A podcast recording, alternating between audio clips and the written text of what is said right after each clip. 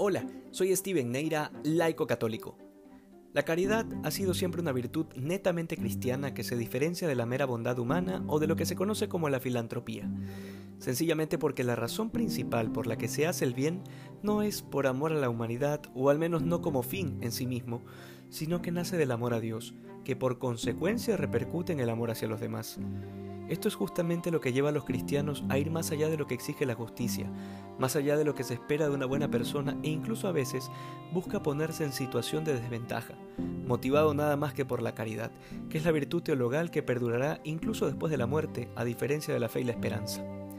En medio de un mundo profundamente egoísta, la virtud cristiana puede ser causa de escándalo o de burla, y en muchos casos de confusión, porque puede que haya muchos que no alcancen a comprender por qué alguien haría un bien sin esperar nada a cambio.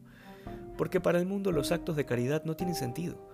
Basta ver la vida de Santa Teresa de Calcuta, que en cada viaje de avión se peleaba con la tripulación y el capitán porque quería llevarse toda la comida que sobraba del avión para dársela a los pobres.